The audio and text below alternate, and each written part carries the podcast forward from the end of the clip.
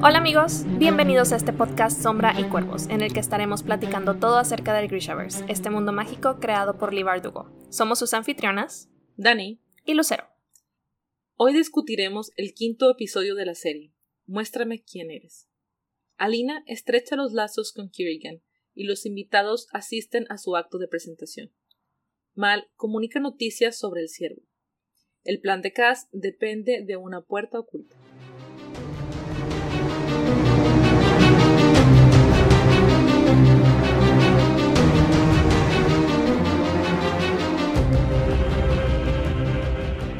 Nuevamente bienvenidos y gracias por acompañarnos a esta nueva emisión. A diferencia de los episodios anteriores en los que habíamos separado las líneas y las historias de los cuervos y Alina, esta vez los vamos a juntar ya que sus caminos se están encontrando. Vamos a tratar de destacar los puntos más importantes y las escenas que tienen más relevancia durante el episodio y trataremos de hacerlo en orden. Y este episodio abre con Mal llegando al campamento, llegó con las noticias de haber encontrado al ciervo. Y pues él se ofrece ir al pequeño palacio, eh, claramente para encontrarse con Alina, y mientras en el pequeño palacio vemos cómo los cuervos están ya por entrar, sabemos que Inés y Jesper y Arken van a entrar con el grupo de, de artistas de entretenimiento, mientras que Cass va a entrar ahora disfrazado como un oprichnik uno de los guardias del pequeño palacio. Encontró su manera de entrar por su lado. ¿Qué te pareció esa escena en la que de la nada sale? La verdad es que me tardé un par de veces eh, de ver el episodio en entender que le había pagado o se había puesto de acuerdo de alguna manera con este, este hombre que sale de la nada queriendo entrar a la fuerza diciendo que quiere ver a, la invocadora del sol. No había captado como esa mirada que le avienta Kaz de muy bien, ya hiciste tu trabajo. Y al principio sí dije, wow, qué coincidencia, ¿no? Que encontrar esa, esa, ese momento exacto para poder entrar, pero ahora entiendo todo. Debí haberlo visto desde un inicio. Debiste haberlo visto desde el inicio. Yo sí lo capté en su momento, dije, perfecta distracción, bien hecho Cass, muy de que perfecto para su personaje. Y, sí, como que me encantó verlo en otro más de sus disfraces. Recordamos que en Seis de Cuervos él menciona que tiene disfraces para todo. Entonces se me hizo perfecto, como además ya mostrándonos esa faceta que tiene para caracterizarse de quien sea necesario para lograr lo que, lo que necesita, ¿no? Sí, todo un maestro del disfraz. Y en esta escena algo que también me gustó muchísimo es cuando les están explicando, vaya, antes de que llegue Cass, que los Oprishniki están explicándoles a, a los del grupo de entretenimiento que las áreas en las que pueden estar y que solo están ahí para, para entretener a los invitados, etcétera, y que mencionan sin armas. Y vemos no es una escena que estés enfocando a Jesper específicamente, pero está en el fondo y las caras que hace son increíbles, ¿no? Como haciendo la burla y justo cuando voltea el, el guardia a verlo es como que no, cara seria nuevamente. Me encantó completamente eh, Jesper y sabiendo, ¿no? Que está burlando esas, esas reglas, o sea, él sabemos que no se va a separar de sus revólveres y que Inés no se va a separar de sus cuchillos. Entonces desde entonces ya saben que están rompiendo las reglas y se están burlando en la cara de estos. Claro. Bueno, las espaldas de estos eh, guardias. Y pues lo siguiente que vemos es una escena, la verdad es que bastante importante para el desarrollo tanto de Alina como de Genia. Vemos a Alina preparándose ya para la fiesta. Hay un pequeño momento con, con sus amigas Mary y Nadia, un momento bastante divertido. Eh, pues sí, divertido por toda la anécdota que les está contando Mary y vemos este peinado tan extraño que estaban intentando hacerle a Lina justo cuando llegan Genia a salvar el día. Sí, hay ciertos puntos importantes en esta escena. Desde el momento que Genia llega y le dice a Mary, te están esperando para la kefta, ya nos entra la duda de que, ¿a qué se refiere? ¿Cuál kefta? ¿Cuál kefta? Y también la conversación que sostienen Alina y Genia se me hizo súper importante, ya que pues Alina tiene un poco más de esperanza sobre el, sobre el futuro y también la reacción que tiene ante la mención de Mal. Eh, son ciertos puntos que ahí se, se ven como que no quiere recordar a Mal, no quiere pensar en él, sin embargo está siempre presente, incluso como en sus planes, digamos, de fantasía o de ensueño para el futuro, ¿no? Sí, como que sale de manera involuntaria ese comentario que hace sobre qué pasaría ya cuando destruyan la sombra, y que a ella le gustaría visitar la biblioteca de Ketterdam. ¿La Universidad de Ketterdam? ¿O la biblioteca? Ya no recuerdo. La biblioteca de la Universidad de Ketterdam. Bueno, iba por ahí. Pero sí, o sea, termina, termina al final de cuentas mencionando nuevamente a Mal. Vemos ese, esa lucha interna que, que sigue teniendo a pesar de, de, como vimos en el episodio pasado, pues ya está como tratando de borrarlo de su vida al pensar que pues Mal ya la borró a ella, pero pues él, él, sigue ahí presente. Sí, Mal sigue presente. Nosotros vemos su viaje, pero Alina no lo conoce. Y el hecho de que ella ya elija el color del Darkling, que ella ya esté eligiendo eh, usar la kefta negra. Y la respuesta de, de Genia, eh, lo que le dice Genia, ¿qué te pareció? Y sí, como dices, la respuesta que le dio Genia es bastante importante tanto para que conozcamos un poco más acerca de ella y para el desarrollo que va a tener Alina más adelante. Sobre todo este comentario que le hace de que tiene que tener cuidado con los hombres poderosos. Si sabemos, por un comentario que hace Genia también acerca de su relación con el rey, sabemos que a pesar de que ella fue un regalo de Kirigan hacia la reina, sabemos que ella llamó la atención del rey y que pues se ve forzada, ¿no? A pues a estar con él constantemente desde que ha sido, desde que es una niña. Así que ella sabe lo peligroso que es, pues, digamos, verse enredada con hombres eh, poderosos. Que tienen, ajá, que tienen ese poder y a los que a veces, pues, por la posición en la que están ellas no pueden negarse. Así es una posición de vulnerabilidad en la que, pues, ellos tienen poder sobre ellas y sobre los que los rodean también, no solamente sobre su persona, sino sobre otras individuos que podrían ayudarlas. Y como un paréntesis, es bastante recomendable el leer la historia corta eh, La confeccionadora, una pequeña historia que nos regala Lee Bardugo al final de Asedio y Tormenta, si mal no recuerdo, acerca de la vida precisamente de Genia. Aprendemos precisamente todas estas, pues toda su historia, ¿no? En, en el pequeño palacio desde que, desde que Kirigan la, el Darkling la regala a la reina y como al inicio sí se sí tenía como el favor de la reina, la trataba casi como si fuera una de sus hijas. Y poco a poco vemos cómo esa relación va cambiando precisamente porque el rey comienza a darle este tipo de, de atenciones y la reina se siente vulnerada por este, pues por estos, este desarrollo en el, en el personaje. Pero bueno, terminando el paréntesis, llegamos a uno de los puntos, mis puntos favoritos en este episodio que es la introducción de uno de mis personajes favoritos en toda la serie, David. David. Sí, bebé David. Ay, tan hermoso. Creo que todos estábamos esperando esa como entrada triunfal de David porque habíamos visto solamente, creo que una foto preliminar una foto. de él. Una foto. Sí, wow. Me encantó su actuación. Es David. Luke Pascualino lo interpretó a la perfección. Puedes sentir toda esta timidez y wow, no, es, e, era, era impresionante. y me encanta verlo en un papel tan diferente, digo, no lo he visto en muchas cosas, pero lo amé en Los Mosqueteros, en The Musketeers. Y recuerdo cuando vimos esta serie juntas hace ya bastantes años. Bastantes. Sí. Entonces me encanta verlo en un papel tan distinto que vemos este rango actoral que tiene, que tiene Luke.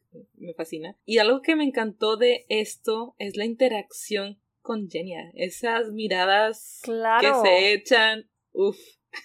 claro, son de mis parejas favoritas en este universo. Los amo muchísimo. Sí, y me gustó mucho también esa. A, través de esta interacción que tiene Genia con David, vemos también la respuesta de Alina, como ahí, digamos, molestando a Genia sobre si le gusta David o no, y por qué él sí le hace cumplidos y a otras personas no. se me hizo súper super lindo, como mostrando esa familiaridad que tienen entre ellas. Sí. Esa hermandad que se Esa hermandad. Exactamente, sí, se me hizo una escena súper linda, como, sí, jugando una con la otra, no molestándose, echándose carro, padrísimo, la verdad. Y pues vemos a, a David que viene a entregar estos guantes que el mismo Kirigan le pidió que fabricara para Alina para que pudiera tener más control sobre su poder. ¿Qué te pareció esta, esta adición? Porque ya lo habíamos visto en los libros, pero ¿qué te pareció que lo incluyeran a partir de este momento? Me pareció curioso que no lo introdujeran antes y me pareció todavía más importante que Alina no se quedara con los guantes. Sabemos que en los libros ella sí se queda con los guantes y además los tiene por más tiempo, no solamente durante la fiesta, sino más adelante los, los sigue utilizando. Eh, hasta cierto punto sí depende de ellos un poco, le ayudan a, a manejar un poco mejor su, su poder. Entonces sí, el hecho que vemos su demostración con guantes y sin guantes y no hay ninguna diferencia. No sé si, digamos, quieran poner en duda las habilidades de David, las intenciones de Kirigan o la confianza de Alina, pero a lo mejor, digamos, para el desarrollo de Alina como personaje y esa confianza en su poder y el dominio del mismo, eh, pues sí es importante que no los, que no se quede con ellos. Sí, yo creo que sí lo separaron un poquito a los hechos de los libros, precisamente para que comenzara a entrar en Alina, digo, como lo vamos a ver más adelante en este mismo episodio, que, comenzara ya esa, esa duda, ¿no? Por, por los comentarios que le hace Bagra sobre por qué Kirigan quería que usara esos guantes. Pero bueno, no nos adelantemos, ya hablaremos acerca de eso cuando lleguemos a esa escena en específico. Y justo después de esto vemos a Cass ya como un Prishnik caminando por, por el palacio y se topa con una puerta, pero es solamente un muro. Pero él sabe que hay una puerta y hay un cuarto detrás de este. Él se queda observando y descubre dos cosas importantes. Una, que es una puerta que solo puede abrir un hacedor. Y dos, que Marie está dentro de esta habitación. Sí, que también algo que se me hizo bastante importante y notorio en esta escena cuando Cass va caminando por el pasillo es que hacen énfasis en cómo batalla realmente para caminar sin su bastón, porque pues obviamente no lo trae ahorita por el disfraz que, que trae puesto. Y, y si nos hacen, si nos hacen ese énfasis para que nos demos cuenta de que realmente el bastón no es simplemente una herramienta o algo como parte de su disfraz, sino que pues tiene esa ese problema en la pierna y que sí batalla para, para caminar, pero pues a pesar de eso él se obliga a continuar con la misión. Y pues sí, como comentas, se da cuenta de esta puerta gracias a, a los planos que pudieron robar de los archivos en el, en el episodio anterior, precisamente lo trae como ya en un mini dibujito para, para poder encontrarlos. Y pues en los planos ven, ¿no? De que aquí debería de haber un cuarto, pero no hay ninguna puerta. Y, y pues él se da cuenta de, de este, este mecanismo oculto y justamente vemos llegar a un hacedor. Cass tiene que esconderse para, para no ser descubierto y vemos a, a una Grisha abriendo, abriendo la puerta, que es cuando ya ve a Mary. Sí, algo que me gustó también de esto, regresando a lo que comentabas sobre, eh, sobre Cass y el bastón, algo que me gustó de la interpretación de Freddy es esa expresión de dolor que tiene, su, su dificultad para caminar, pues involucra pasar por dolor. Él está pues sufriendo y vemos que está repasando en su mente lo que discutieron entre ellos e Inés le dice, ocupas que esté alguien contigo, necesitas a alguien a tu lado. dice que no, que lo, lo, va, lo va a hacer solo. Solo quería mencionar esto para no dejar pasar la actuación y la interpretación de Freddy en este, en esta, en este punto particular de representar el dolor que, por el que Cass está pasando. Sí, y el hecho de que los cuervos están conscientes, ¿no? De que Cass pasa por esto, de que pues hasta cierto punto puede que llegue a necesitar apoyo, pero Cass pues él dice, no, yo puedo solo y voy a hacerlo solo.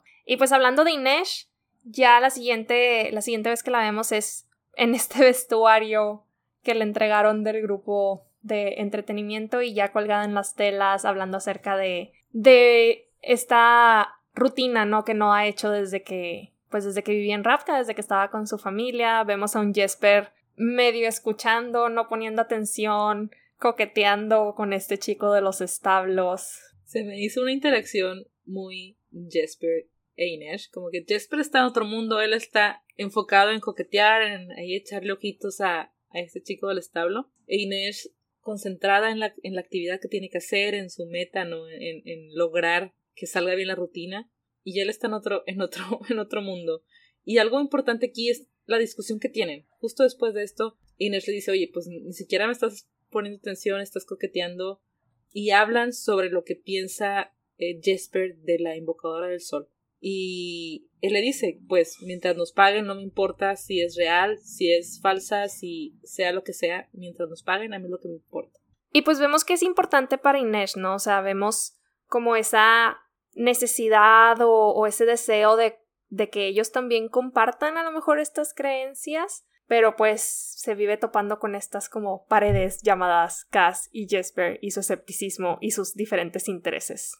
Sí, vemos que, que Inés tiene una cara como de decepción y resignación. De que, bueno, no lo sabe entender, no van a compartir esto conmigo, ni modo. Y ya veremos más adelante si, si esto cambia o no. Pero por el momento es una Inés bastante resignada. Y lo siguiente que vemos es a Alina y a Genia, esta Alina que convence a Genia de salir a los patios, a los jardines del pequeño palacio, donde vemos que ya este grupo de artistas de entretenimiento han montado esta especie como de, de feria, todos estos stands, y Alina le hacía el comentario a, a Genia de que mira, es como la semana de, de la mantequilla y hace como está estos recuerdos a, algo que se vivía cuando todavía estaba en el orfanato. ¿Qué te pareció esta escena en donde ya vemos a Jesper descubrir quién es realmente Alina? Es donde, donde se da cuenta de que, oh, esta chica es Chu. Se me hizo un momento clave el hecho de que puedan descubrir quién es, cómo se ve, porque al final de cuentas es objetivo, su objetivo es secuestrar a Alina y es muy importante saber cómo se ve tu objetivo, cómo la van a poder reconocer, identificar y si ya tienen este pues conocimiento desde antes de entrar, digamos, al palacio y, y ya la acción de raptarla. Creo que es importante que lo sepan. Y la sorpresa de Jesper cuando se da cuenta que es Shu, pues sí es bastante grande. No, no puede creer tampoco que, que esto esté sucediendo. Sobre todo, me imagino que, que al saber, ¿no? Que cómo piensan o cuál es la situación política de, de Ravka con Shugan. El tener este conocimiento previo de cómo está la guerra, cuál es esa tensión que tienen hacia ellos, sí es bastante importante, digamos, para tener una concepción de cómo están percibiendo o cómo lo van a percibir eh, el pueblo en general cuando conozcan a, a su Santa del Sol. Sí, que pues ya vemos como que los cuervos a lo mejor también traían esta otra idea, ¿no? De el tipo de chica a la que iban a estar enfocados en, en buscar. Y pues digo, dio la casualidad que Jesper tuvo la oportunidad de verla ahí, de darse cuenta de quién era realmente a la quien tenían, a quien tenían que secuestrar. Y justo vemos eso, cómo se encuentran en, en un vagón y están discutiendo de los hallazgos de Jesper y también los hallazgos de Cass acerca de, de la puerta hecha por, por hacedores y cuál va a ser el siguiente paso. Tienen ahí una discusión con Arken eh, y se, se dividen cuáles van a ser sus roles, cuáles van a ser sus actividades ya en, el momento de la acción cuando esté cuando haya empezado la, la fiesta de invierno. Y vemos también que hay una interacción ahí interesante eh, entre Cass, Inesh y Jesper al mencionar que es una puerta hecha por, por hacedores, que solamente puede ser abierta por, por uno de ellos y se están ahí cuestionando. Y Lucero, tú me mencionabas eh, muy acertadamente cómo en el primer episodio este mm, Roti, Roti, le dice a Cass que esto fue la seguridad del del Decapel, del Decapel. fue burlada. Sí, dio, dio la mm, Digo, la verdad es que no es algo a lo que le había puesto atención, pero esta semana me puse a ver otra vez el primer episodio y como que captó mi atención el hecho de que Roti le menciona que quien sea que haya robado el Decapel burló no sé cuántos guardias y burló eh, seguridad hecha por, por un... Él, le llama ¿no? la, la bruja, uno de sus, de sus brujos, Grisha, a quien casi dice, pues es un hacedor. Y pues sí, me llamó, me llamó mucho la atención en ese momento porque dije, pues luego vemos en el episodio 5 que están como medio conflictuados por cómo van a burlar esta puerta que no pueden abrir a menos que tengan a un hacedor entre ellos, pero claramente Cass ya se las ingenió en algún punto para hacerlo, entonces siento que es de esas cositas que nos van como dando pistas de algo que vamos a ver en un futuro que todavía no se va a revelar en esta temporada, pero se me hizo muy interesante como el, verlo ahí. Pero bueno, pues en este, en este punto del episodio la, la historia toma otro, otro giro, ¿verdad? Digo, vemos a, a Arken que casualmente carga una de esas piedras mágicas que les va a ayudar a abrir esta, esta puerta. Que bueno, pues al final de cuentas juega a su favor. Insisto que todo es parte de la mente maestra de Cass que ya tenía absolutamente todo planeado, pero ahí estaba la piedra. Estoy de acuerdo en que Cass tenía todo planeado, porque he visto comentarios ahí en redes donde mencionan que Arken fue más inteligente que Cass y Cass dejó que Arken tomara el control al dejarle pues esa tarea importante de, de ir por, por Alina y atrapar en este cuarto donde sabe que la van a tener antes, antes de la cena, después de la presentación. Pero no, yo, yo confío en que Cass tenía todo ya, ya planeado, lo tenía calculado.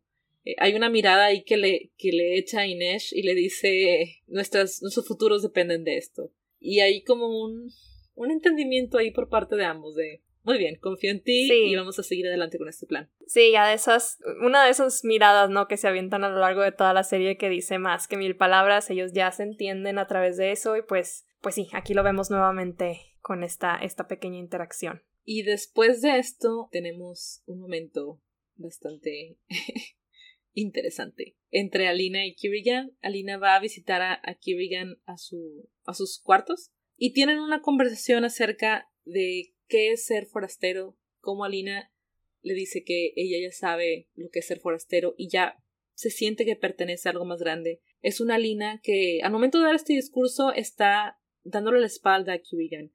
Por lo tanto, vi unos comentarios y son muy acertados respecto a que Alina se está dando este discurso a sí misma, se está como que lo está descubriendo mientras lo dice. Esta Lina tiene algo de esperanza, tiene como fe en el futuro, en el que van a poder darle pues una mejor vida a su pueblo ya que destruyan la sombra. Sí, siento que ya vemos a una Lina mucho más dispuesta a tomar esta responsabilidad de liberar a Ravka de la sombra, pero como que ya no le pesa tanto como al inicio que, que sentía que pues era demasiado peso sobre sus hombros, ahora es como, ok, este es mi papel y, y estoy dispuesta a llevarlo a cabo. Y, y pues sí, me, me, gustó ver como este, este desarrollo de, de, su personaje, el verla ya decidida, ya convencida de quién es y de lo que puede hacer.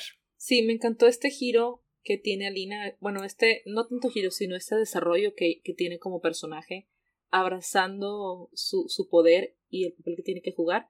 Y justo como parte de esto, esta Alina decidida toma otro, otro paso más allá. Al Kirigan decirle que ella es importante para todo Ravka, pero como queriendo decir que es importante para él también, está ahí dejando ver. Claro, tratando de enmascararlo. tratando de enmascararlo.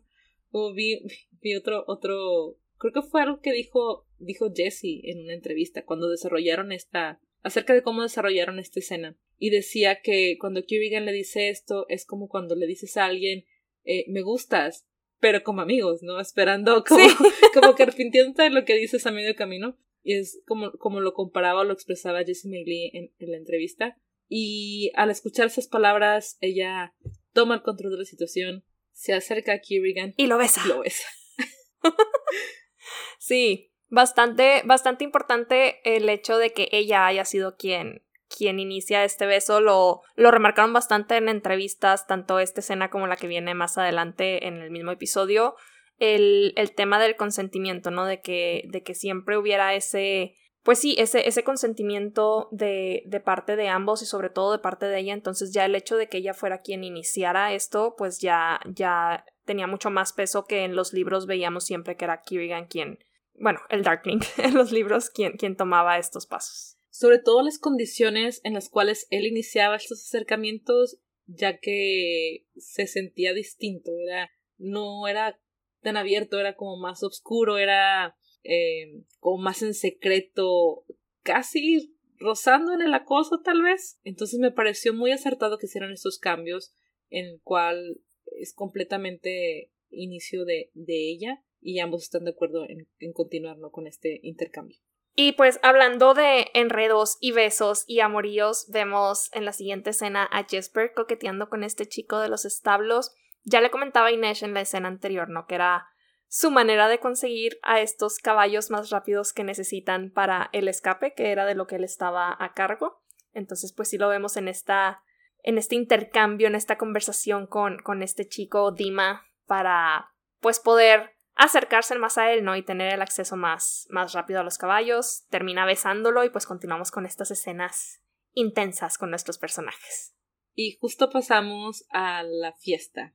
Eh, vemos a Inés haciendo su, pues su acto, su rutina. Ya lo que me llamó la atención es que Soya sube, eh, va subiendo las escaleras, escucha a algunos eh, cortesanos pasar y diciendo, ay, no sabía que los Gemini tuvieran estos talentos y Soya la corrige, dice, ella es Sully. Sabemos, eh, gracias a, al rey marcado, que, que Soya es mitad Sully. Y vemos, sabemos, debido a estos libros, que ella tiene algún como conflicto, ¿no? En aceptar, pues, esta parte de su herencia. Y habíamos visto en el, que fue en tercer capítulo, segundo capítulo, que le hace un comentario, pues, bastante discriminatorio a, a Alina Entonces es importante ver estas facetas, ¿no? De, de, de Soya, donde ella pues sí defiende su herencia a pesar de que es capaz de decir algo pues racista para hiriente de forma hiriente así es entonces es como importante resaltar ya que hubo mucha controversia acerca de por algunos fans acerca de si iban a ser a Soya racista y por qué cuál era el motivo por mi parte me pareció acertado que lo hicieran para para mostrar estas facetas del personaje y el desarrollo que va a tener más adelante y bueno ella continúa caminando, se integra a la fiesta y vemos a Ivan y a Fedor. Súper adorables, ¿qué te parecieron? Ay, sí, súper adorables. que realmente pues no es una pareja que se viera en los libros y sí se me hizo un detalle bastante divertido y conmovedor el hecho de que los hicieran pareja aquí en la serie. Me encantan sus interpretaciones y como ver estos dos personajes tan diferentes el uno del otro, ahí, van con, esa seriedad y súper estoico todo el tiempo y Fedior por el otro lado tan sonriente y tan alegre. Entonces son como dos lados de una moneda que se complementan a la perfección y esa escena se me hizo súper tierna de Fedior tratando de, darle de comer. Y algo que también me llama mucho la atención y me encanta ya de, pues esta escena es la primera donde lo vemos y, y continuamos viéndolos a través de la, de la fiesta, son las keftas de gala, que la, la vemos, bueno, ya habíamos visto la de, la de Alina un poquito en, colgada en su, en su recámara, pero ya los vemos aquí, por ejemplo, a Soya cuando va entrando, que son keftas mucho más largas para ellas y son mucho más brillosas, vemos que tienen como aplicaciones un poco más eh, llamativas en, en sus, por ejemplo, los bordados que tienen. Bellísimas, la verdad es que me encantaron. Sí, incluso están de otros colores. Apenas me di cuenta ayer en preparación para este episodio que la kefta de los ah, de los mortificadores, además de su bordado en negro, también tiene bordados en plateado. Eso me gustó, es un buen toque para resaltar que es la, la de gala, la de fiesta. Sí, sí, sí. Y justo en esta escena también tenemos un detalle bastante importante para la trama política que están manejando acerca de estos, los dos lados de Rapka, el lado del, del oeste que quiere pues como separarse y que no busca esta destrucción de la sombra.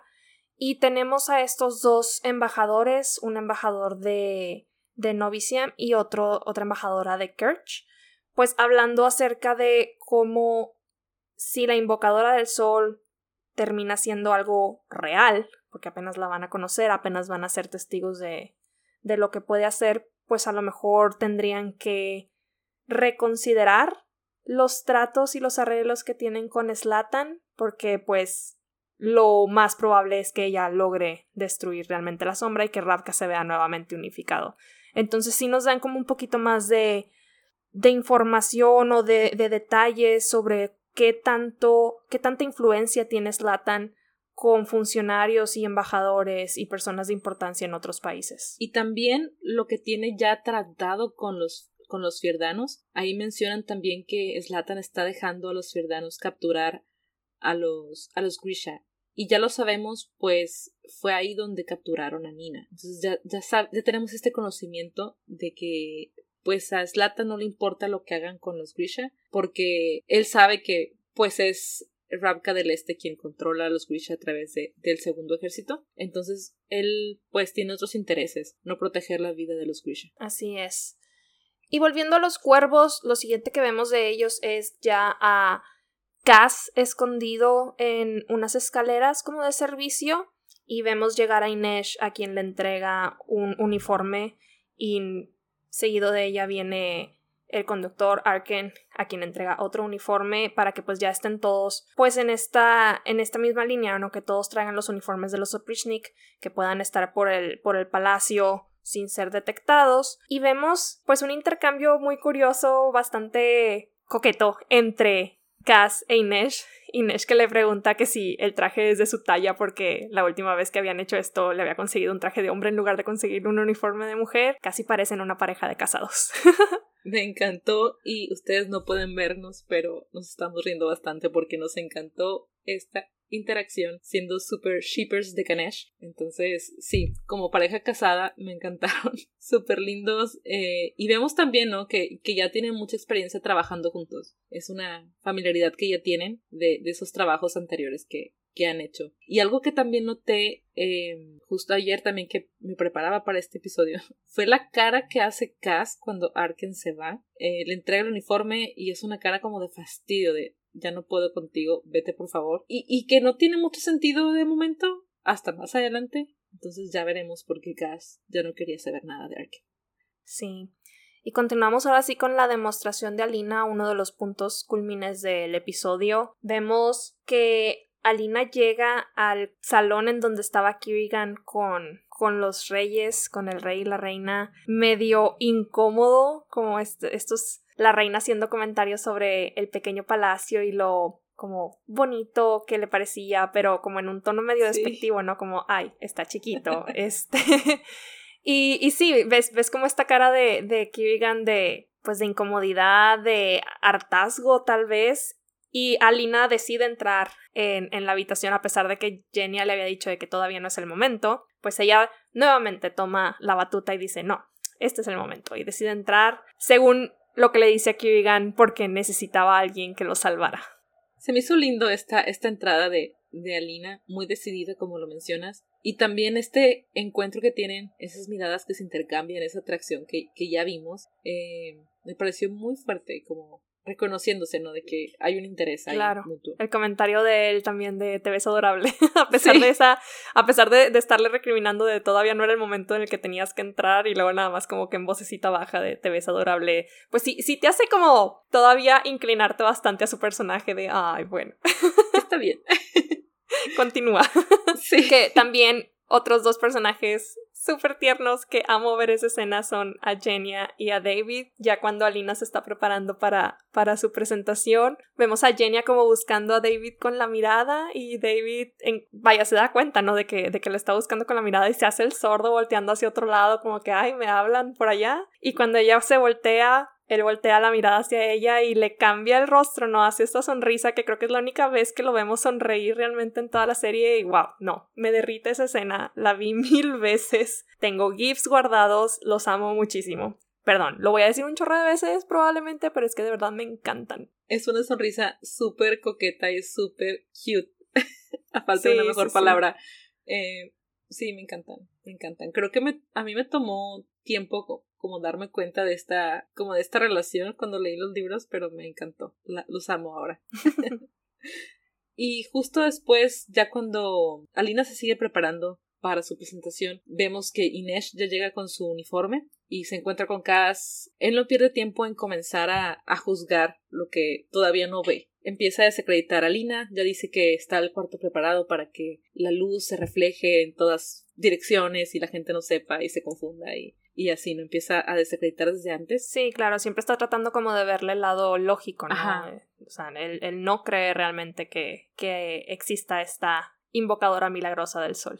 Así es. Y ya que comienza esta presentación de, de Alina, eh, Alina está súper concentrada, está manejando los rayos de luz y le echa una mirada a Kirigan. Hay un contacto visual otra vez ahí muy fuerte entre ellos, como si estuviera, no sé, dedicándole su presentación a él. Así lo sentí yo, así fue como lo, lo interpreté. Sí, sí, sí, sí. O sea, la mirada súper cargada de, pues no sé, o sea, hay, se siente el magnetismo realmente entre ellos dos. Sí, súper, súper fuerte y, y ya veremos qué más pasa adelante con ellos. Alina termina su presentación e inmediatamente todos reconocen su poder. Empiezan a decir Santa Alina. Se inclinan y hacen esta seña con sus manos, llevándose la mano derecha a la frente y después al pecho, a la vez que, que se hincan, ¿no? Se ponen de rodillas ante ella, como adorándola o venerando, venerando a la santa. Así es. Que también vemos a Inés ahí realmente su cara de, de ilusión y esta emoción de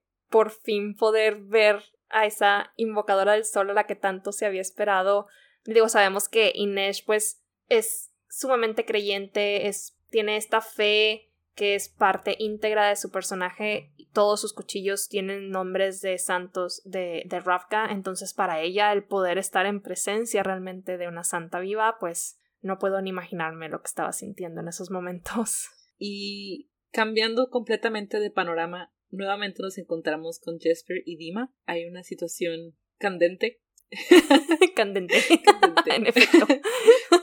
y bueno, llaman a, a, Dima, se, se va y le dicen, le dan órdenes que no puede salir nadie más del establo, pero Jesper, tal como lo planeó, pudo salir con los caballos más veloces del establo para su carruaje. Y justo después de esto pasamos a una escena en la que Alina, pues ya después de su presentación, la vemos dirigida por un par de guardias a, a unas escaleras, estas escaleras que me parece dirigían eh, hacia la parte de exterior del palacio, otro lado hacia la biblioteca, y se topa a al aparat, quien le dirige estas palabras que pues sacan un poco de onda a Alina la dejan como un poco desconcertada porque le dice que todavía se va a convertir en pues en alguien más peligroso y que no tiene idea del papel tan grande que tiene para, para jugar en, en la historia. Y le hace una mención específicamente a cómo la fe de la gente puede ser un poder muchísimo más grande que cualquier ejército. Este comentario que le hace sobre que ya hay gente alzando altares para Santa Alina y que de hecho me parece que han mencionado en un par de entrevistas o reseñas que hay una escena borrada que todavía no nos liberan escenas borradas, pero hay una escena en la que Alina junto con Genia terminan en una en una iglesia en donde están venerando a, a, una imagen de, de Santa Alina. Entonces, pues sí me parece me parece bastante importante para para su personaje el hecho de que ya comience a darse cuenta, pues no solo de, del poder que ella tiene en sí, vaya, su poder como tal, ¿no? De, de poder invocar al sol, sino, sino ese poder que va a tener sobre la gente, la influencia que va a tener a través de esta fe que, que el pueblo profesa, cómo va realmente convertirse en un símbolo para ellos. Así es, y también la mención que le hace o el título que le da el, el aparat a Alina la llama Sol Coroliva, que significa Reina del Sol. Es el título que, que la gente también le está dando a Alina. Además de, de, llamarla santa, también la llaman Reina del Sol. Que hubo un poco de controversia en, el, en algunos foros porque mencionaban que hay quienes creen que en esta escena no es Alina, sino Mary, pues ya transformada en Alina, como veremos más adelante, que fue quien era como el, el señuelo, ¿no? Por eso le estaban probando una kefta a ella, que es a quien vio Cass. Pero pues sí comentábamos hace rato, ¿no? Que no nos hacía mucho sentido que todo este discurso, que pues realmente es algo que tiene bastante peso para el personaje, pues que sea algo que realmente Alina no fuera a recibir. Y aparte la logística como que no nos cuadraba mucho, entonces sí estamos convencidas de que la que habló con el aparato realmente es Alina. Sí, tiene que ser Alina, como mencionas, debido al, al, peso y la importancia de estas palabras que el aparato dice. No tendría sentido que alguien más lo recibiera sino ella. Y bueno, llega Jenny al rescate de, de Alina y ya no, ya no vemos qué pasa con ellas por un momento más. Lo que nos lleva al episodio es al arribo de Mal. Mal llega a, al pequeño palacio, menciona que tiene información sobre el ciervo y lo llevan a los cuartos de Kirigan, donde Kirigan lo interroga. Eh, le pregunta cosas muy puntuales acerca del ciervo, dónde lo encontró, si iba en una manada, si iba solo. Y Mal se pone muy firme, la verdad es que me sorprendió bastante eh, el hecho de que, que, Mal se negara a darle información eh, hasta que no viera a Alina, me pareció un muy buen, como, muy buena postura por parte de Mal. A mí no me agradaba mucho Mal en los libros, entonces ver a un Mal tan decidido y con un carácter fuerte o un carácter bien formado, me gustó bastante. Esta interacción lo, digamos, lo confirma. Sí, y también como comentábamos hace ratito, ¿no? Si esto pues no es algo que veamos en los libros, nos, pues en ningún momento podemos saber si es algo como completamente original. Digo, es original de la serie, pero realmente no, no podríamos asegurar que no sucedió en los libros porque pues no podemos verlo desde el punto de vista de Alina. Entonces sí, como dices, ese, ese mal como súper decidido, a mí también me gustó mucho el hecho de no, pues no te voy a dar absolutamente nada hasta que no me dejes verlo. Y, y pues estas preguntas que le empieza a hacer Kirigan, supuestamente para asegurarse, ¿no? De que de que realmente fueran amigos, de que realmente se conocieran, pero pues realmente era para sacarle sopa sobre el color favorito y las flores favoritas de Alina. que pues tenemos ahí un, un pequeño como como paralelo, ¿no? al personaje y a algunas líneas que tenemos en, en, Seis de Cuervos sobre Inesh. Sabemos que en Seis de Cuervos Inesh nos da muchas palabras y mucha sabiduría que su papá le, le ha impartido, le ha compartido. Y en una ocasión le menciona que el, el chico que se gane su corazón conocerá su flor favorita, su, su color favorito, lo que ella más le guste. Dice, a lo mejor podrá ser muy pobre y no te podrá dar esas flores que te gustan, pero será importante porque se habrá tomado el tiempo de conocerte, se habrá tomado el tiempo de, de conocer eso sobre ti y recordarlo. Y para mí fue tal cual, o sea, mal no podría darle estas flores a, a Alina, sin embargo él sabía, y vemos en su rostro esta convicción y ternura a la vez al, al decir que sus flores favoritas son los lirios azules. Y la forma en la que responde tan rápido. También. O sea, Kerrigan ni siquiera había terminado la pregunta y él ya le estaba respondiendo, son los irises, pero azules, no los blancos. O sea, me, me gustó muchísimo esa, nuevamente, como esa, esa, convicción y ese, ese cariño que vemos que le tiene a Lina. Sí, me gustó mucho esa escena por esas razones. Creo que, que lo hemos visto ya por parte de, de los screeners desde antes que saliera la serie y también de, de, de fans que no querían a mal en los libros y ahora ven esa interpretación de Archie Renault y ver esa ternura y ver también estas cosas como mencionábamos que no tenemos en los libros al ser desde el punto de vista de Alina. Ver todo lo que mal pasó para poder estar con ella cambia completamente el personaje y nos da una una nueva visión de quién es mal más profundidad para, para su personaje. Sí definitivamente. Y bueno qué opinas de la siguiente escena que ya vemos a Arken supuestamente que va a llevar a cabo su parte de la misión que Cass y los cuervos le encomendaron.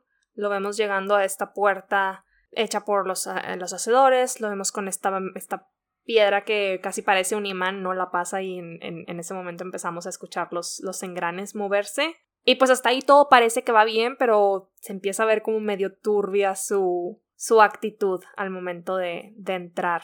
Me tomó por sorpresa. La siguiente escena donde llega Arken, llega, llega Alina primero a, la habitación, Arken ya, lo estaba, ya la estaba esperando ahí. Llega por atrás, toma un cuchillo, lo pone en su cuello y le dice esto es por el general, de parte del general Slatan, y le corta el cuello.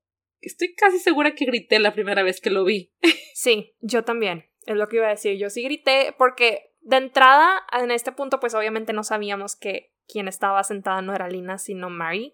Porque, pues, digo, no se me había pasado por la cabeza que por eso, que esa fuera la razón por la que Mary estuviera en ese. Soy medio lenta para estos detalles. Pero sí, no se me había pasado por la cabeza, entonces realmente sentí que era Lina a quien estaba, a quien estaba degollando ahí prácticamente. Sí. Y, y bueno, el hecho, el hecho de del corte en la garganta, pues honestamente tampoco es algo que me guste mucho ver. Entonces sí me tomó igual por sorpresa. No, no, no. Pero sí, sí me tomó por sorpresa definitivamente. Y, y pues bueno, ya el, el confirmar, ¿no? Que estos lazos, estos arreglos que tenía con Slatan, pues también nuevamente es algo que no vi venir. Eso Entonces sí fue como que, oh, Por vaya. eso Cass lo dejó hacer esto. Así es. Eh, Cass va dos pasos adelante que todos. Y esta, esta, este desarrollo, igual creí que era, que era Alina.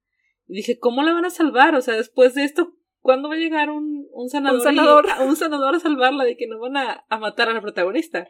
Eh, se acaba la historia. Entonces. Eh, sí, estábamos muy sacados de onda. sí, completamente. Y luego llega Genia y wow. Sí, me encanta esta escena porque la Genia de los libros no estaba entrenada para combate. Entonces al verla patearle el trasero a Arken por completo me sorprendió, me encantó. Dije, yes, go girl por completo. Igual, creo que le falta reconocimiento. Espero ver más GIFs y más escenas de este momento, más repeticiones de este momento en, en redes porque, wow, el trabajo de, de Daisy Head, excelente. Y sí, lo noqueó por completo. lo noqueó, acabó con él y salió ahí como perro con la cola entre las patas, eh, huyendo. Así es. Y es capturado.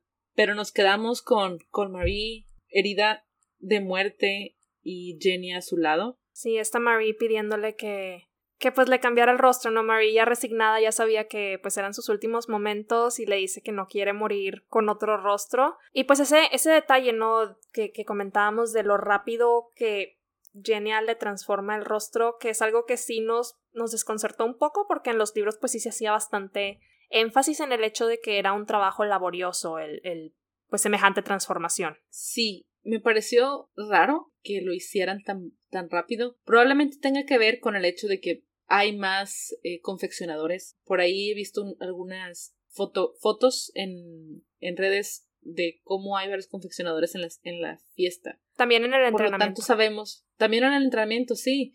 Por lo tanto sabemos que hay más, tienen más entrenamiento, Jenny no es la única. Esas habilidades ya están más desarrolladas. Eh, probablemente Jenny sea quien les enseñe.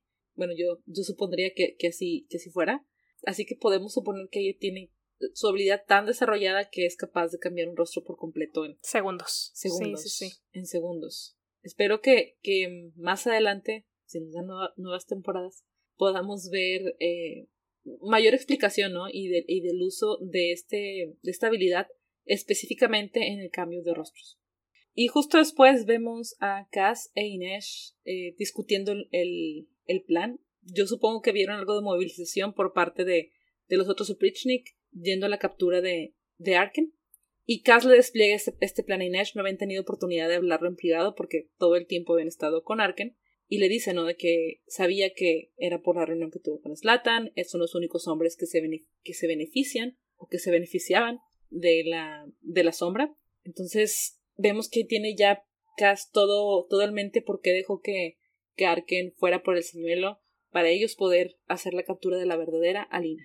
Y justo deciden que ese es el momento y van tras Alina, ya la llevan, digamos, en camino a la cena Cena, entre comillas. Entre comillas. y llega alguien que no esperaban. Llega Kirigan con mm, lirios azules en las manos.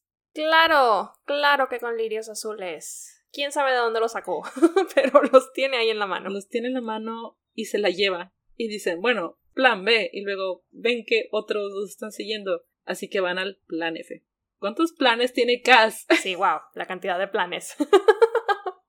¿Y cuántos se saben de memoria? Ajá. ¿En qué momento cambias de un plan A a un plan F? Pero sí, es wow, el ver, el ver ya como esta este movimiento de ellos tan rápido, esta, esta agilidad, ¿no? Con la que se entienden mutuamente, pues no deja de impresionarme. La relación entre ellos dos es, pues va, es y sigue siendo y seguirá siendo eh, de, mis favoritas. Y pues ya vemos a este, este Inferni que veíamos originalmente en el, en el salón en donde estaba, donde estaba llevando a cabo la presentación de Lina con su melliza, ¿no? Con, con, su hermana también Inferni haciendo una especie de presentación. Podemos dar por hecho que pues son como de los top dentro de los Inferni, encargados de esta demostración frente a los reyes, entonces pues no es como cualquier Grisha que vaya detrás de Cass. La misma Inés le dice, ¿no? Es, es un Inferni, vete con cuidado. Y después de esto vemos a Bagra en su choza y llega una, una Oprichnik y le dice que, que pues no pueden dejar que, que Kirigan obtenga tanto poder le dicen que ya sabe el siervo que está dando la información a alguien más. Y por lo tanto le pide que a este Prishnik que vaya por, por el rastreador,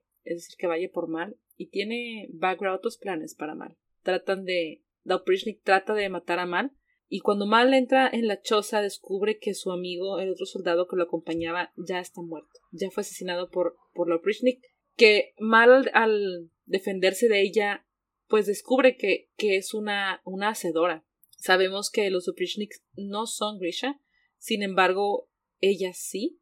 Probablemente sea una Grisha en secreto que solo esté al servicio de Bagra. De Bagra, sí. Que por cierto, pues ya con estos comentarios de Bagra comienza como a desenredarse todo este misterio que hay alrededor del Darkling, ¿no? O, o bueno, incluso se empieza más bien a, enredar más. sí. Porque pues es, es donde a lo mejor pues quienes no han visto, quienes no han leído los libros, pues si ya estaban como engatusados con el personaje del Darkling, si eran como nosotros que lo creían, pues a pesar de ese título, pues lo creían el bueno, pues ya empezamos aquí como a sospechar de, ok, ¿qué está pasando? ¿Qué, ¿Cuáles son las intenciones ocultas que hay aquí? ¿O por qué Bagra lo querría, pues... Detener. Sí, porque tendría estos planes, ¿no? Para detenerlo. Así es. Y mientras tanto, Kirigan está con Alina, eh, la lleva a sus habitaciones y nuevamente están platicando y vemos que ellos están a, una distancia considerable, pero sus sombras están muy cerca. Sí, este detalle me encantó cuando, cuando lo vi en, me parece que en Twitter fue la, la primera, la primera vez que, lo, que vi la mención que hacían de que las sombras se alineaban como anunciando este beso que se viene en esta misma escena. Y wow, lo que mi cabeza al, inicio pensó de que, wow, estamos como viendo mucho eh, en detalle, estamos viendo cosas. Pues no, sí es algo realmente que estaba planeado porque la misma Jessie lo comentaba en entrevistas de que tuvimos que ponernos como en unas posiciones medio extrañas para que nuestras sombras se alinearan. Y pues, wow, terminó de impresionarme con la atención al detalle, ¿no? Hasta en este tipo de, de cositas. Sí, la planeación que tuvieron para, para esto, yo también, yo ni lo noté la primera vez que lo vi, hasta que me lo comentaste, y dije, wow, qué, qué gran detalle, y hasta dudé, dije, ¿lo habrán modificado los fans? ¿Este video será de que una edición? ¿Es broma? ¿Es chiste o qué? Pero no, sí tuvieron que planear todo esto y muy buen detalle. Y justo como hemos, habías mencionado, se viene otro beso mucho más apasionado entre Kirigan y Alina. Y nuevamente entra el tema del consentimiento. Sí, Kirigan pues vuelve a, ya cuando están como entrados en la acción, ¿no? Kirigan vuelve a preguntarle si está segura de querer hacer esto, a lo que Alina pues asiente. Y wow, la cantidad de comentarios que hubo acerca de esta escena es impresionante. Obviamente se desataron los fans, sobre todo los, los fans de Darklina, de esta, esta pareja. Me gustó mucho un comentario que hacían sobre que Ben Barnes besa como si fuera un soldado que va a irse a la guerra. Pero sí, es que realmente es, es impresionante ver, verla, pues no, verlo a él, ¿no? Besándola es, es wow. ¿Quién, ¿Quién fuera ella? Chihuahua. ya sé, ¿verdad? Ni modo. Eh, gusto conocer actrices. Así es. y justo cuando están muy, muy apasionados, los interrumpen, llega Evan a comunicarle que Marie fue, fue atacada y Jenny también, que tienen un sospechoso en custodia. Kirigan regresa con Alina y no le hace saber esta parte, no, no le menciona nada respecto a Marine ni Genia. Y entra un momento que ahora sabemos que fue improvisación por parte de Ben Barnes. Él como que se despide de, de Alina, se va y se regresa, la vez otra vez y ya deja la habitación. Ese momento fue improvisación de, de Ben Barnes. Él mencionaba que debido a lo que sigue justo instantes después, este momento entre ellos tenía que ser como un momento súper tierno, Em, sí, como de, gran pasión y, y, ternura entre los dos. Sí, que convenciera todavía más a Lina, ¿no? De, de querer estar con él, de su lealtad y, y pues de estos sentimientos que realmente vemos que van creciendo en Alina hacia él, que ya no es simplemente una atracción, pues digamos física, sino ya, ya se siente realmente algo más profundo entre ellos. Y en el momento en que Kirigan deja la habitación, otra puerta se abre, y en esta puerta entra Bagra.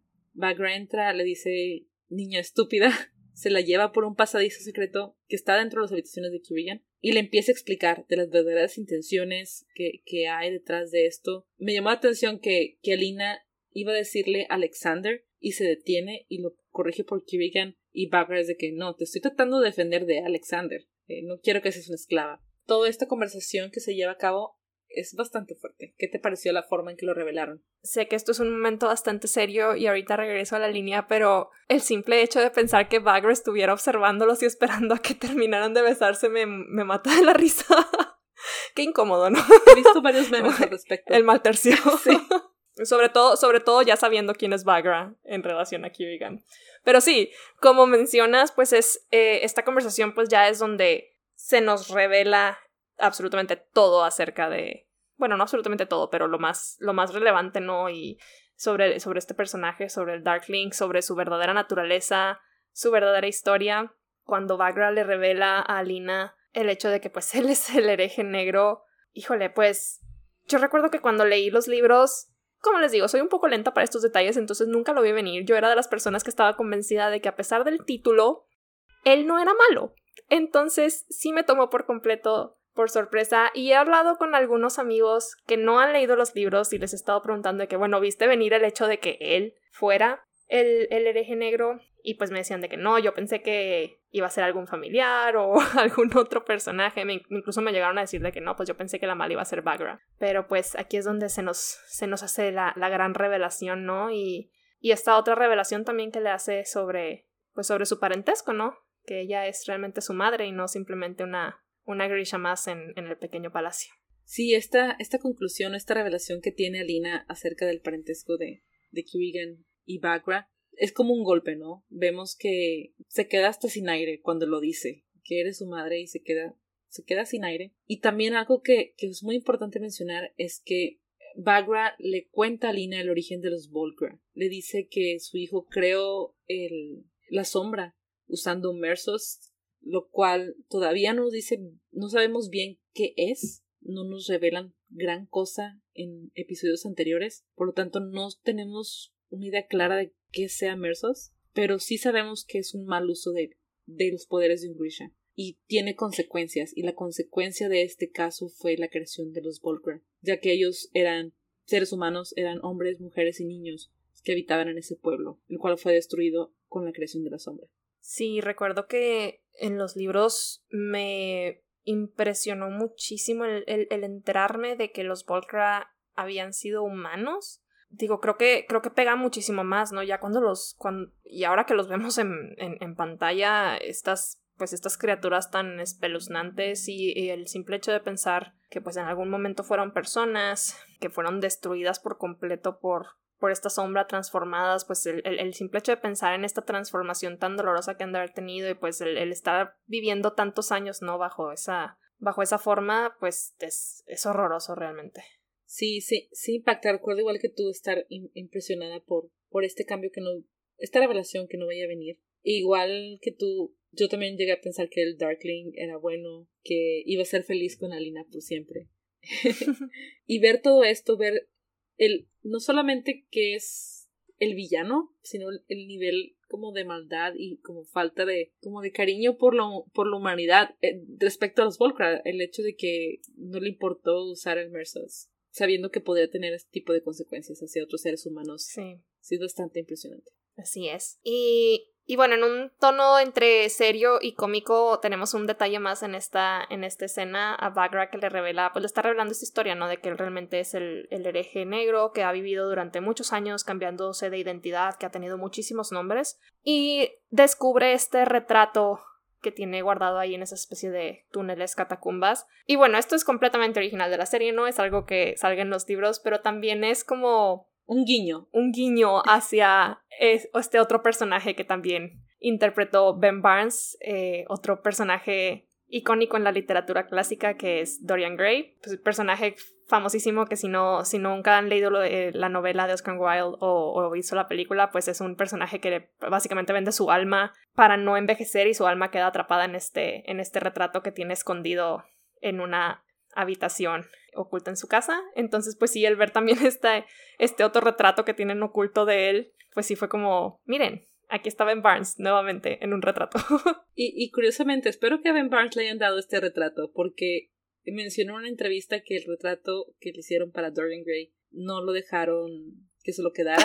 Creo que lo, llevaron a un museo, entonces no lo tiene. No Espero que den este. Imagínate entrar a su casa y ver el retrato del Darkling. Que, ah, ok. y bueno, vemos que Alina, que Alina huye a través de, de estos túneles subterráneos o no, subterráneos no son, solamente son túneles. Sí, son túneles. Túneles ocultos. Sí. Que va en completa oscuridad, tiene una lámpara, después deja la lámpara y usa la luz de su poder. Se me hizo un poco ilógico que Bagra le diera una lámpara. Sí, fue cuando la necesitaba.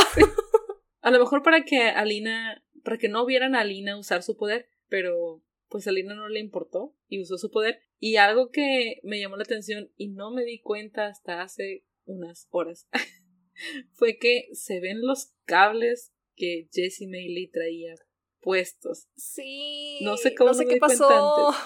No sé qué pasó con el equipo de edición en este episodio, pero hay un par de, de, momentos en los que vemos, sí, en los que vemos los cables y este aparatito que trae Jessie en la, en la espalda, que pues ella mencionaba que para estas escenas en las que tenía que hacer, sacar su poder, le ponían unas luces en las manos eh, y que pues estaban conectadas precisamente a este, este aparato. Y pues sí, en un par de ocasiones lo podemos ver en este, en este episodio. Y pues bueno, pasará a la historia en uno de esos artículos, me, me acuerdo que en Juego de Tronos también salía mucho que en una escena había una taza de Starbucks, entonces pues uno más, ¿qué importa?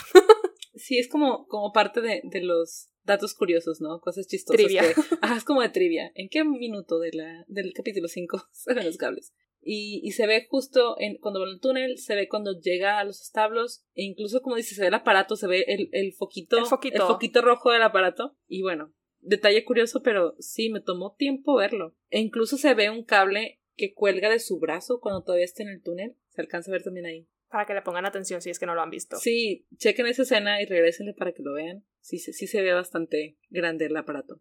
Y bueno, Alina logra salir de los túneles, llega a los establos, se cambia de ropa y sale, ¿no? Sale del, pues del, Del palacio, del palacio. como los jardines, ¿no? Ah, como los jardines.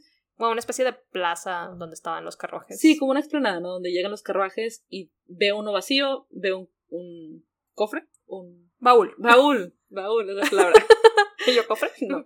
y se mete ahí. Lo cual me pareció bastante acertado, pues esto sí sucede en los libros. Se mete también un baúl. Sí, recuerdo, recuerdo que cuando, antes de que saliera la serie, ¿no? Que hacíamos todas estas especulaciones sobre cómo iban a, a mezclar las historias de los cuervos con, con, con los personajes de, de Sombra y Hueso. Y tú insistías de que es que estoy segura de que los cuervos de alguna manera van a estar en este grupo de, eh, de entretenimiento con el que Alina termina, esta caravana con la que Alina termina escapando del pequeño palacio. Y mira, excelente conclusión. Yes. Punto para mí. Quizá, quizá no, quizá no salen tal cual en una caravana, pero, pero entraron en ella y termina Así yéndose es. con ellos. Y, y bueno, vemos que Alina logra huir, pero nuestros cuervos siguen todavía en problemas. Cass e Inés logran llegar hasta una, una capilla. Cass está huyendo de, del Inferni. El Inferni está buscándolo, llamándole por varios nombres. Y sale ahí la verdadera cara de Cass. Impresionante escena, creo que es de mis favoritas, no solo de Cass, sino de la serie completa, porque como dices, vemos, pues ya habíamos hecho comentarios, ¿no? De que a lo largo de estos episodios todavía no vemos al Cass que conocemos completamente despiadado, pero en esta escena creo que ya vemos un atisbo de ese cast, ¿no? Vemos, lo vemos reaccionar a estos nombres que, que le viene diciendo el Inferni, que le llama incluso tullido y, y demás. Y, y sí, o sea, la, la reacción que tiene, como la manera en la que lo ataca de esta forma tan, tan ruda, tan despiadada, que le rompe la mano por completo. Wow, mis respetos para la interpretación de Freddy y me encanta que, que vayamos viendo y conociendo un poquito más esta, esta faceta de casa, a quien no le importa tener que destruir a quien se entromete en su camino. Al igual que tú, coincido en que es una de mis escenas favoritas de toda la serie, precisamente porque me encanta ver a ese Cass despiadado que no le importa acabar con quien tenga que acabar para lograr su misión. Y wow, la interpretación de Freddy me dejó sin palabras. Recuerdo algunos comentarios de los, de los screeners que mencionaban eh, sobre qué tal iba a ser la, la interpretación de Freddy, cómo era su voz al, al interpretar a Cass. Y sí, y, creo que algunos comentaron que era irreconocible. Sí, porque había visto muchos comentarios acerca de la voz de Freddy. Tenían miedo que la voz de Freddy es como muy suave, eh, dulce tal vez, y no les parecía que fuera a ser como apropiada para el personaje. Sin embargo, lo maneja muy bien, lo maneja de una forma eh, impecable. Entonces, verlo, esta transformación de incluso ver primero un cast que está como contenido y cuando habla con Inés o cuando eh, expone sus planes con, con el resto de los cuervos, pues es diferente, ¿no? Este cast que sale y pues ataca al Inferni y acaba con él. Pero ahí no termina. El Inferni queda herido, sin embargo, va tras Cass. Sí, que me llamó mucho la atención este, este momento porque, como ya habíamos comentado antes, se establece en episodios anteriores a través de comentarios incluso de Nina que para que los Grisha puedan hacer uso de sus poderes tienen que juntar las manos, ¿no? Lo cual es la razón por la que Kaz le rompe la mano eh, con este comentario que le hace de que pues él necesita, a, a diferencia de él que solo ocupa una pierna para poder eh, pues cumplir con su misión, él sí ocupa las dos manos para traer sus poderes, pero vemos que los Inferni usan estos guantes especiales para crear una chispa y poder hacer uso de su poder, entonces es como una especie de excepción a la regla y además un, un elemento bastante interesante porque pues como ya sabemos los Grisha no pueden crear de la nada, o sea, realmente lo que hacen es manipular lo que hay a su alrededor. Entonces, pues sí hace bastante sentido el hecho de que un Inferni necesite la forma de encontrar esta chispa para poder crear el, bueno, para poder manipular el fuego. Que no relacionado con Sombra y Hueso, pero me recordó un poco a, a un personaje de uno de mis animes favoritos, Full Metal Alchemist, a Roy Mustang, porque también él, pues, tiene la, capacidad de manipular el fuego a través de la alquimia y usa precisamente unos guantes para poder eh, hacer el control de esto. Entonces se me hizo ahí como, no sé, lo relacioné mucho. Nota random del día. Eh, a lo mejor de ahí sacaron la, la, inspiración en darles guantes, ya que en los libros no traen estos guantes. Si mal no recuerdo, cargan con algo de combustible y con algún tipo de cerillo o algo así. Creo que es lo que, lo que cargan en los libros. Eh, precisamente por eso, porque no pueden crear el fuego de la nada. No ocupan. Sí, mucho más práctico, la verdad, con los, con los guantes. Sí, no dudaría que algún escritor de, de la serie haya visto Fullmetal Alchemist y haya sacado la inspiración de ahí. Es bastante probable. Sí. Y pues en esta escena vemos a Inés llegar, como decías, el Inferni, pues realmente no. Cass no acaba con él. Él está seguro de que pues ya se va a quedar en el suelo, pero pues logra levantarse, logra crear esta, esta chispa. Y justo en el momento en el que está a punto de volver a atacar a Cass, vemos este cuchillo que sale volando desde las alturas y se clava en su cráneo. ¿Qué te pareció que este fuera el momento en el que vemos a Inés lograr su primer muerte? Uf, creo que fue es clave. Fue muy acertado el hacer que la primera muerte de, de Inés fuera para salvar a Cass. Especialmente si tomamos en cuenta que en el primero o el segundo capítulo Cass estaba dudando de ella y le ponía este cuestionamiento a Jesper. ¿Podrías confiar en ella en un momento de, de vida o muerte? Si no se atreve a matar a nadie. Y él lo demostró, o sea, él pudo comprobar que él estaba equivocado. Eh, al Inés, pues matar a alguien por él para salvarlo. Y esto solamente va a fortalecer su relación y va a confundir más a Cass acerca de sus sentimientos por Inés. Y Freddy lo ha mencionado en varias entrevistas en el que él está como ¿qué es esto que siento por ella? Ella mató por mí, mató para salvarme, me salvó la vida. ¿Qué está pasando en mi interior, no? ¿Qué, qué me pasa? Sí, como dices, es, es, un momento clave. Me gusta mucho que podamos explorar esta faceta de Inesh, porque como ya lo mencionábamos en, en los primeros episodios, en Seis de Cuervos, pues ya es alguien que trae un par de muertes en su lista. Entonces, el, el poder presenciar, pues, el momento en el que decide por voluntad propia el tomar una vida para salvar a alguien que es importante para ella, pues va a tener muchísimo peso en, en la Inés que vamos a ver más adelante. Y algo que también es importante es cuando ya Inés llega con Cass, brinca, que ya mencionaré algo más del brinco más adelante, pero ya que Inés brinca del balcón en el que estaba, se encuentra, se encuentra con Cass, Inés está como en un trance, está impactada, no puede creer lo que, lo que hizo y Cass se acerca a ella, pero no tanto lo vemos titubear, ¿no? Como que quiere acercarse, quiere, no sé, a lo mejor agarrarla de los hombros y zarandearla para sacarla de ese, de ese trauma en el que está ese trance, pero no puede. Sabemos que no puede. No puede hacerlo ni por él ni por ella. Sabemos que Inés también tiene algunos, algunos problemas con, con el tacto o el ser, el ser tocada, ¿no? Por, por personas que no, no espera o, o momentos que no espera. Entonces creo que no lo hacen ni por él ni por ella y es algo muy importante que lo hayan incluido porque vemos que, como dices, titubea, es una lucha también que tiene de querer como ayudarla, pero no sabe cómo, entonces solo con su voz la puede ayudar. Lo cual, al mencionar esto, me remonté a un momento en Seis de Cuervos. Al vagón. Sí. Justo lo acabo de leer, estoy leyendo ahorita Seis de Cuervos y justo acabo de leer esa escena y también estaba pensando que es, es un paralelo bastante interesante. Ay, voy a llorar, qué bonito.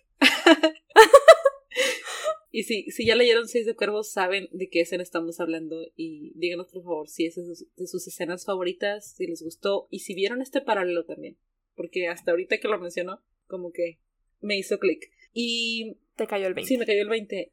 Y hablando del salto de Inés, saliendo de algo serio a algo no tan serio. No me gustó ese salto de Inés. Se me hizo irreal.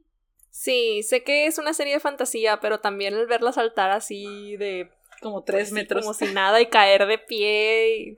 Es imposible. Tus, tus pies no... O sea, tus piernas no, no soportarían ese tipo de impacto. Ajá, fue, es mucha altura. Digo, a lo mejor en este caso la capa le ayuda a lo mejor a disminuir un poco la velocidad. No sé, no soy física. Pero, digamos, Inés no es Grisha, Inés no tiene algún poder que le ayude a controlar el viento, su caída o algo. Entonces se me hizo algo muy real, además de que el efecto visual, tal cual, el, el efecto especial, digamos, la animación que usaron, no sé, de efectos especiales, pero cuando se ve caer, se ve un poco falso. Sí, como que estás viendo un muñeco caer, un dummy. Sí, fue muy raro. Desde el primer momento que lo vi me causó conflicto y e igual en el capítulo anterior, o el capítulo 3 creo que fue. En el 3, sí, cuando salta del, del balcón de, de la posada donde está Nina. Así es, cuando salta de ese balcón también me pareció bastante irreal, pero no vemos eh, tan cercana a la escena, está como de fondo. Entonces aquí que está como en foco, sí es muy extraño, no me gustó. Sí, me hubiera, me hubiera gustado más como verla, no sé, a lo mejor escalar por las columnas o algo por el estilo. Siento que se hubiera visto más verídico. Ajá, estoy completamente de acuerdo. Creo que tenían, la arquitectura permitía ese tipo de, de maniobras, que bajara por el, por el balcón y se dejara caer a lo mejor de una, de una altura menor. Sí. O que tomara su camino por las columnas. Digo, había opciones. A lo mejor no nos dejaron hacer ese tipo de, de uso de las instalaciones en las que, de la locación en la que grabaron. No sabemos. Pero sí, espero que si nos dan otra, otra temporada, no pongan a Inés a hacer ese tipo de saltos irreales, por favor. Se los pedimos. Ya veremos cómo nos va. Sí. y pues bueno, ya casi para terminar el episodio, lo siguiente que vemos, eh, pues ya vimos a, Inés y a Cass pues escapar. Escuchamos que vienen más, más Grisha. y Inés deja, no alcanza a tomar su, su cuchillo del, de la cabeza de este, de este Inferni, lo cual pues va a llevar a otro desarrollo de eventos en el siguiente episodio. Y lo siguiente que vemos es una conversación entre Bagra y el Darkling. Bagra que pues ya ahora sí como decide enfrentarlo, ¿no? Ya muy segura de que logró sacar a Alina de, de las garras de, de Kirigan y pues una Bagra que piensa que ya logró deshacerse de mal, que ya no hay peligro de que, de que Kirigan se haga con la información que, que Mal había traído, pues lo confronta, ¿no? Ahora sí de... en, en su capacidad de... pues de madre, se podría decir, viene a echarle en cara que que pues no va a permitir que, que, se salga con la suya. Y lo interesante de esta interacción es la forma en el que, en el que el Darkling le dice a ella, ¿no? De que ya no eres tan importante, tú no eres la más importante ahora.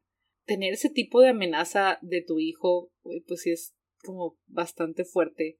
Y vemos la cara, ¿no? La cara de, de Bagra cambia cuando, cuando le hace esta mención, como tratando de ocultar eh, su temor. Yo no dudo que, que Bagra le tema ante las acciones que pueda hacer su hijo ya vio que tiene un gran poder y además de unas intenciones no tan buenas. Entonces sí, me gustó esta, esta interacción que obviamente en los libros no tenemos, pero no dudo, digamos, no dudo que esto sí pudiera haber pasado, ¿no? En, los libros, en, digamos, en el canon del Grishaverse. Y además de esta interacción, vemos que Mal se da cuenta, Mal escucha esto, por lo tanto él ya está enterado, ¿no? Que, que Bagra es la madre de, de Kirigan y que tiene algo oculto ahí respecto a Alina. Sí, y pues junto con, con toda esta revelación que alcanza a escuchar mal, pues también alcanza a... o se da cuenta, ¿no? De que Alina pues ya no está en el palacio y pues decide decide irse de ahí. Ya intentaron matarlo, así que es momento de salir. Y pues justamente esto nos lleva a ya la última escena de, del episodio. Ya vimos a Alina meterse a este baúl que justamente era el baúl del carruaje que estaba preparando Jesper. De hecho, también vimos a, este Jesper medio divertido por las circunstancias al darse cuenta de que sin querer, pues todo se vino a acomodar. Entonces, cuando por fin Cass y Nesh llegan a reunirse con él, pues vienen ya, pues, heridos, eh, agitados y hasta cierto punto derrotados por el hecho de que pues no lograron dar con, con Alina. Y tenemos a este Jesper pues súper divertido, ¿no? Ante sus reacciones, sabiendo que ya la tienen en su baúl, en donde, justo donde la querían. Me causó mucha, mucha risa como Jesper sí está súper divertido con, con las reacciones y les pregunta que a poco no sabemos, ¿no? Que queda súper derrotado. Solo pregunten. Ajá, solo pregunten, solo pregunten. Y, y vemos que se termina el episodio y no, y no les dice, solo arranca y se va. Quisiera saber cuánto tiempo guardó silencio antes de que Cass lo golpeara con su bastón. Es mi, es mi teoría. Tengo que preguntarles por ahí, por redes, a ver si nos pueden decir algo los guionistas o los actores. Por favor. Y con esto concluimos el episodio de esta semana. Les damos gracias por escucharnos, gracias por llegar hasta este punto del episodio y esperamos encontrarnos con ustedes la próxima semana. Como siempre recordándoles que pueden seguirnos en redes, estamos en Instagram y en Twitter como Sombra y Cuervos. Nos encanta interactuar con ustedes por ahí, mándenos mensajes, díganos qué les parecen los episodios, cuál ha sido su favorito y si este episodio en específico cumplió sus expectativas. Nos vemos la próxima semana, sin llantos, sin funerales.